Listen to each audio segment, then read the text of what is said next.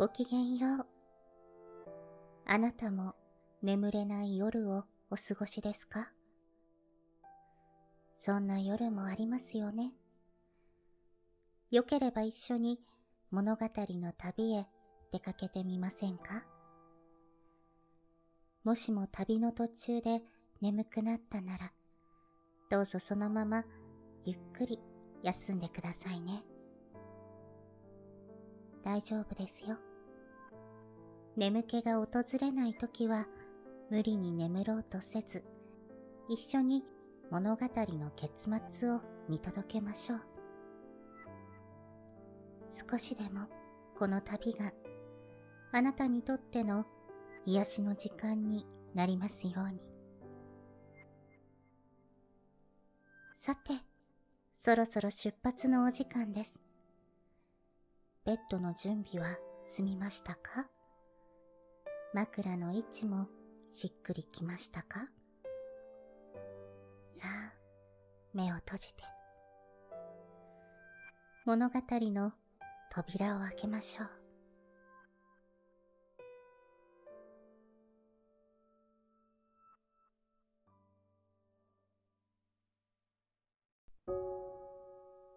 本日のお話は、宮沢賢治作、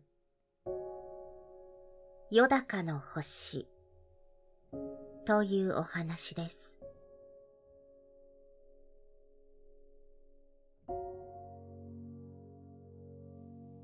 よだかは実に醜い鳥です。顔はところどころ味噌をつけたようにまだらで、くちばしは平たくて耳まで裂けています。足はまるでよぼよぼで、一軒とも歩けません。他の鳥はもうよだかの顔を見ただけでも嫌になってしまうという具合でした。例えば、ひばりも、あまり美しい鳥ではありませんが、よだかよりはずっと上だと思っていましたので、夕方などよだかに会うと、さもさも嫌そうに、しんねりと目をつぶりながら、首をそっぽへ向けるのでした。もっと小さなおしゃべりの鳥などは、いつでもよだかの真っ向から悪口をしました。へん、また出てきたね。まああのざまをごらん。本当に鳥の仲間の面汚しだよ。え、まあ、あの口の大きいことさ。きっと、カエルの親類かなんかなんだよ。こんな調子です。おう、よだかでない、ただの鷹ならば、こんな生半可の小さい鳥は、もう名前を聞いただけでもブルブル震えて顔色を変えて体を縮めてこの葉の影にでも隠れたでしょう。ところがよだかは本当は鷹の兄弟でも親類でもありませんでした。かえってよだかはあの美しいカワセミや鳥の中の宝石のようなハチスズメの兄さんでした。ハチスズメは花の蜜を食べ、カワセミはお魚を食べ、ヨダカはハムシを取って食べるのでした。それにヨダカには鋭い爪も鋭いくちばしもありませんでしたから、どんなに弱い鳥でも、よだかを怖がるはずはなかったのです。それなら、鷹という名のついたことは不思議なようですが、これは一つはよだかの羽がむやみに強くて、風を切ってかけるときなどは、まるで鷹のように見えたことと、もう一つは、鳴き声が鋭くて、やはりどこか鷹に似ていたためです。もちろん鷹は、これを非常に気にかけて嫌がっていました。それですから、よだかの顔さえ見ると、肩を怒らせて、早く名前を改めろ、名前を改めろと言うのでした。ある夕方、とうとう、鷹がよだかのうちへやって参りました。おい、いるかい？まだお前は名前を変えないのか？ずいぶんお前も恥知らずだな。お前と俺ではよっぽど人格が違うんだよ。例えば俺は青い空をどこまででも飛んでいく。お前は曇って薄暗い日か夜でなくちゃ出てこない。それから、俺のくちばしや爪を見ろ。そして、よくお前のと比べてみるがいい。タカさん、それはあんまり無理です。私の名前は、私が勝手につけたのではありません。神様からくださったのです。いいや、俺の名なら、神様からもらったのだと言ってもよかろうが、お前のは、いわば、俺と夜と、両方から借りてあるんだ。さあ返せ。タカさん、それは無理です。無理じゃない。俺がいい名を教えてやろう。一蔵と言うんだ。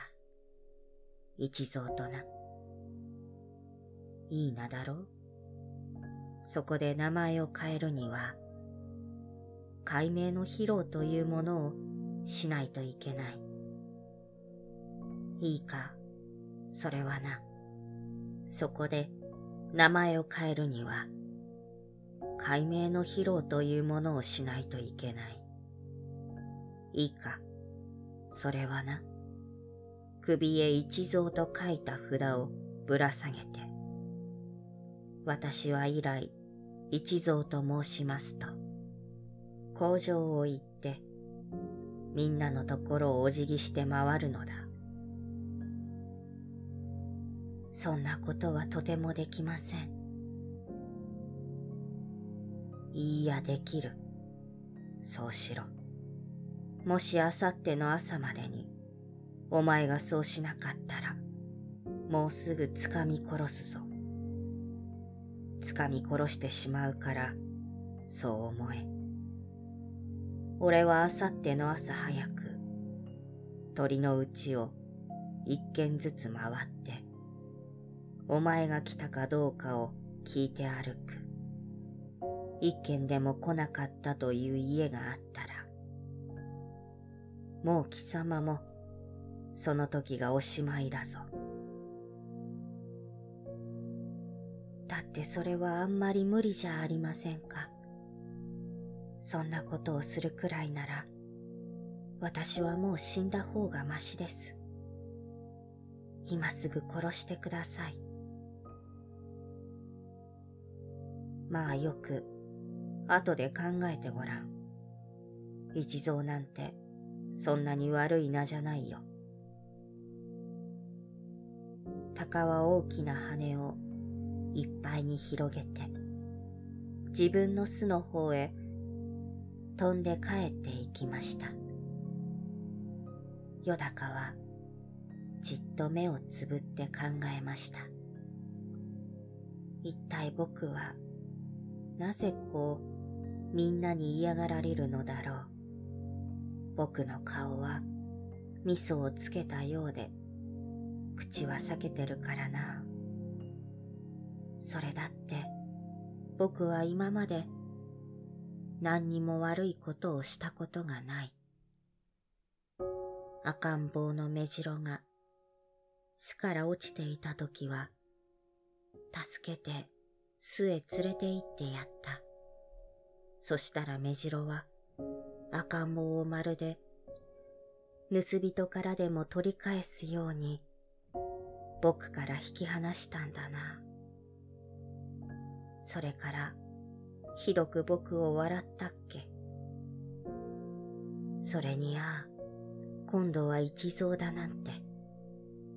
首へ札をかけるなんて辛い話だな。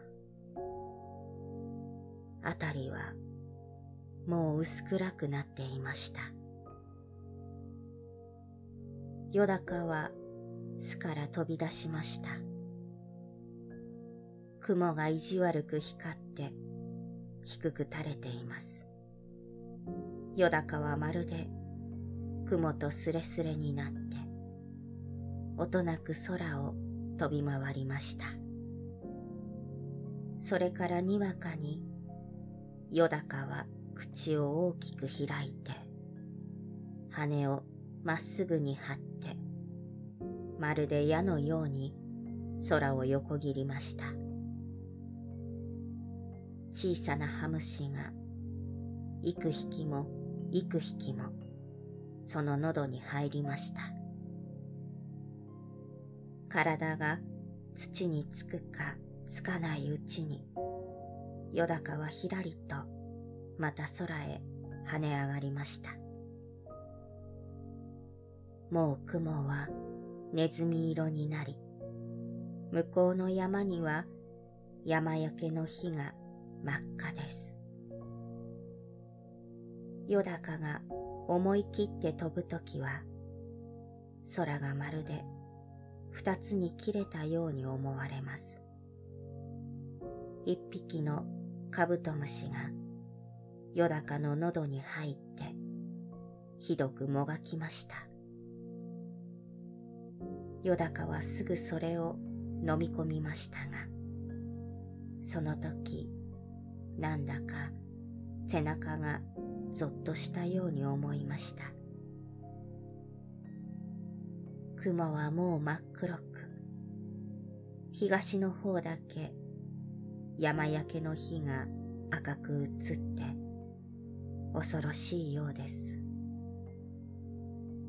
よだかは胸がつかえたように思いながら、また空へ登りました。また一匹のカブトムシがよだかの喉に入りました。そしてまるで、よだかの喉をひっかいて、バタバタしました。よだかはそれを無理に飲み込んでしまいましたが、その時、急に胸がドキッとして、よだかは大声を上げて泣き出しました。泣きながらぐるぐるぐるぐる空をめぐったのです。カブトムシやたくさんのハムシが毎晩僕に殺される。そしてそのただ一つの僕が今度は鷹に殺される。それがこんなに辛いのだ。ああ、辛い、辛い。僕はもう虫を食べないで飢えて死のう。いやその前にもう鷹が僕を殺すだろう。いやその前に僕は遠くの遠くの空の向こうに行ってしまおう。山焼けの火は、だんだん水のように流れて広がり、雲も赤く燃えているようです。よだかはまっすぐに弟のカワセミのところへ飛んでいきました。綺麗なカワセミもちょうど起きて遠くの山火事を見ていたところでした。そして、よだかの降りてきたのを見て言いました。兄さん、こんばんは。何か急のご用ですか？いいや、僕は今度、遠いところへ行くからね。その前、ちょっと、お前に会いに来たよ。兄さん、行っちゃいけませんよ。ハチスズメも、あんな遠くにいるんですし。僕、一りぼっちになってしまうじゃありませんか。それはね、どうも仕方ないのだ。もう今日は何も言わないでくれ。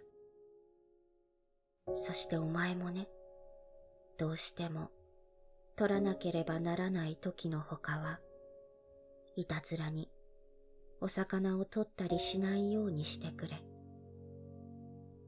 ねさよなら。兄さん、どうしたんです？まあもうちょっとお待ちなさい。いや、いつまでいても同じだ。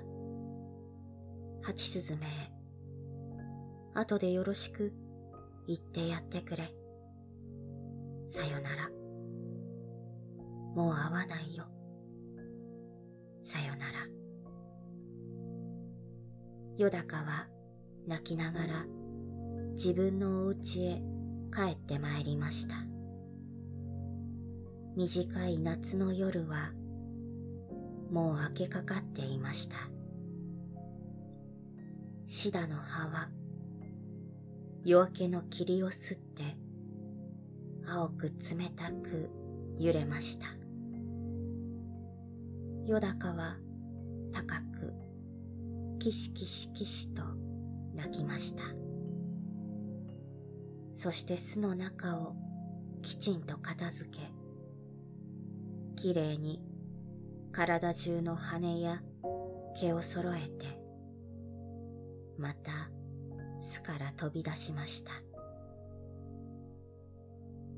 霧が晴れて、お日様がちょうど東から昇りました。よだかはぐらぐらするほど眩しいのをこらえて矢のようにそっちへ飛んでいきました。お日さん、お日さん、どうぞ私をあなたのところへ連れてってください。焼けて死んでも構いません。私のような醜い体でも焼ける時には小さな光を出すでしょう。どうか私を連れてってください。行っても行ってもお日様は近くなりませんでした。かえってだんだん小さく遠くなりながらお日様が言いました。お前はよだかだな。なるほど。ずいぶんつらかろう。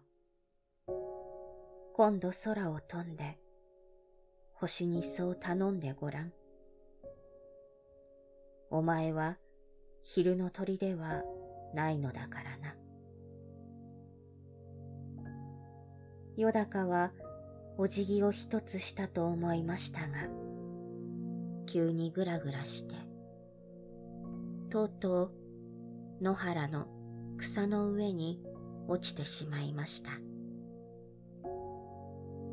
そしてまるで夢を見ているようでした。体がずっと赤や黄の星の間を登っていったり、どこまでも風に飛ばされたり、また鷹が来て体を掴んだりしたようでした。冷たいものがにわかに顔に落ちました。よだかは目を開きました。一本の若いすすきの葉から露が滴ったのでした。もうすっかり夜になって、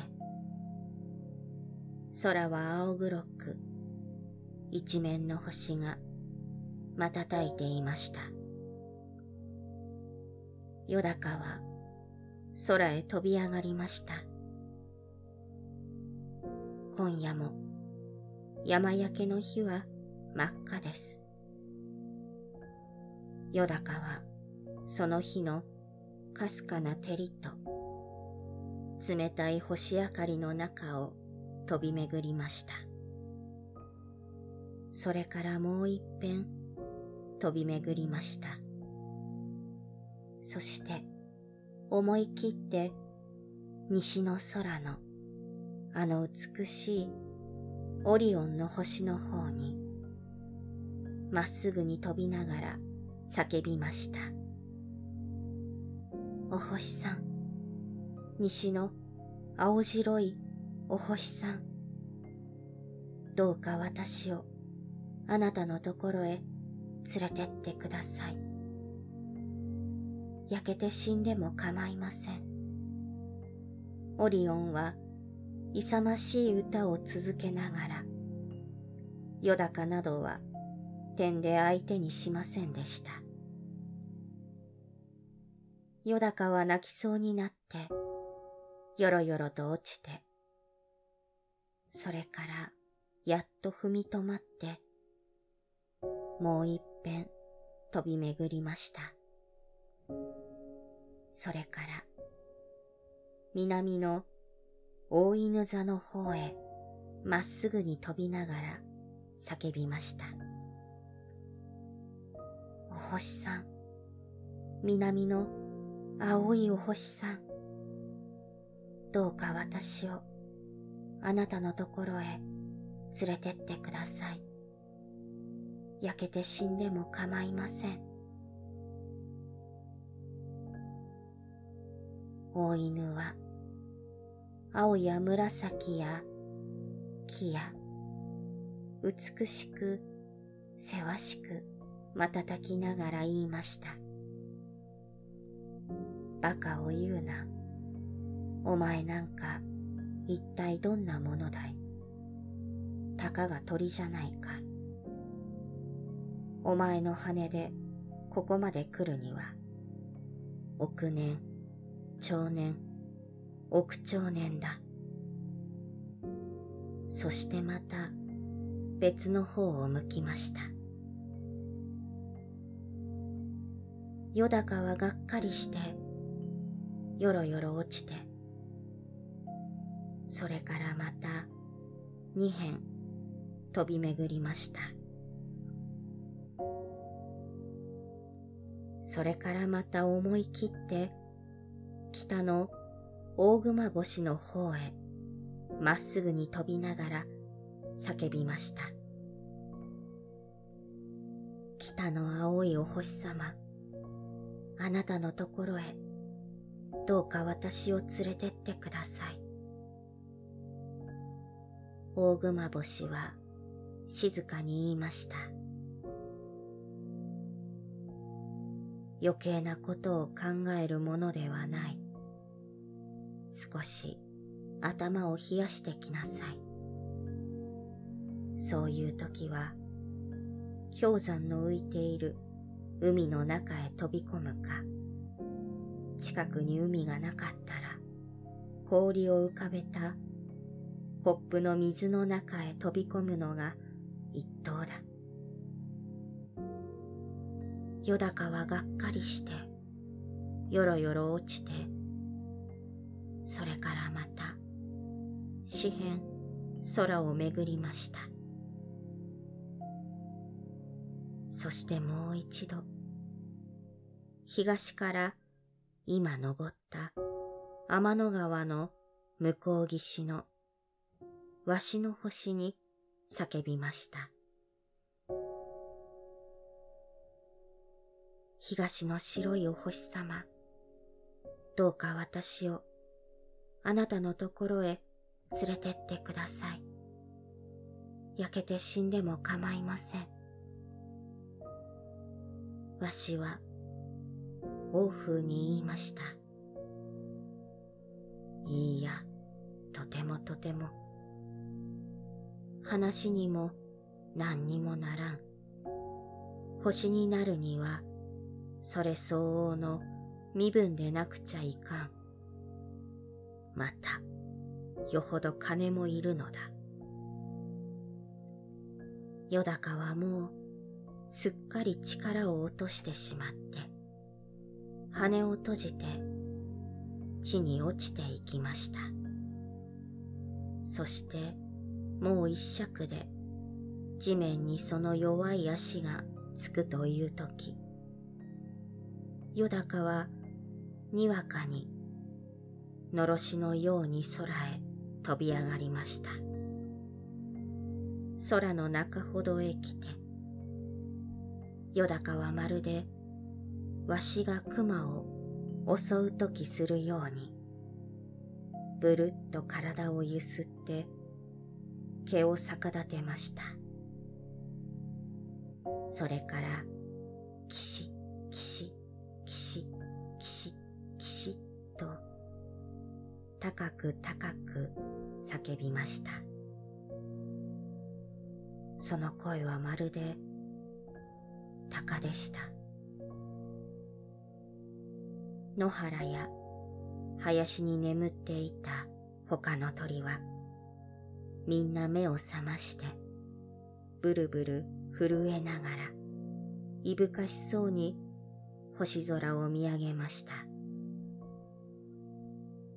よだかはどこまでも、どこまでも、まっすぐに空へ登っていきました。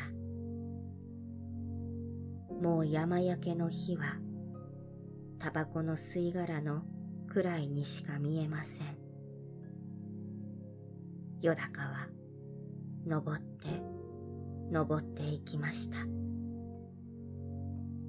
寒さに息は、胸に白く凍りました。空気が薄くなったために、羽を、それはそれは、せわしく動かさなければなりませんでした。それなのに、星の大きさはさっきと少しも変わりません。つく息は不意語のようです。寒さや霜がまるで剣のようによだかを刺しました。よだかは羽がすっかり痺れてしまいました。そして涙ぐんだ目を上げてもう一遍空を見ました。そうです。これがよだかの最後でした。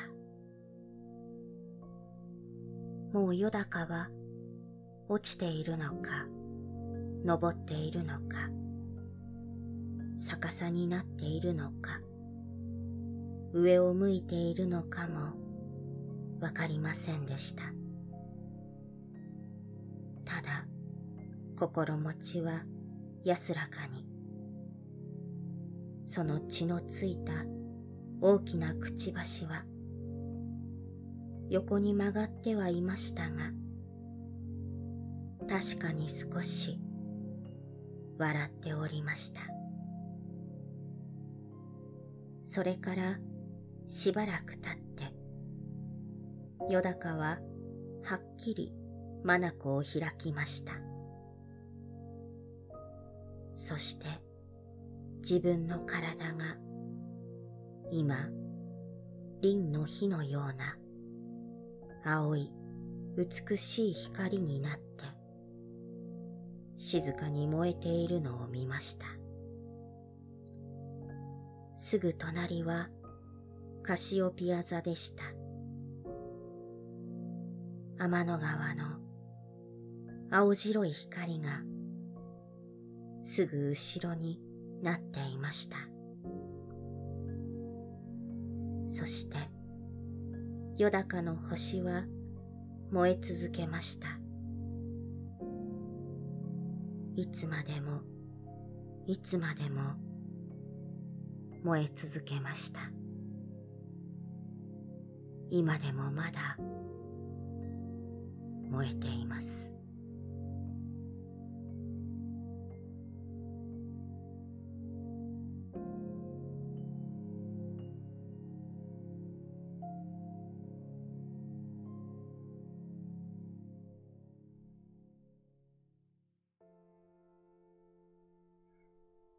本日の旅はここまでです。夢の旅路には行けましたか？どうかゆっくり休んでくださいね。明日があなたにとってより優しく、心地よい世界でありますように。おやすみなさい。良い夢を。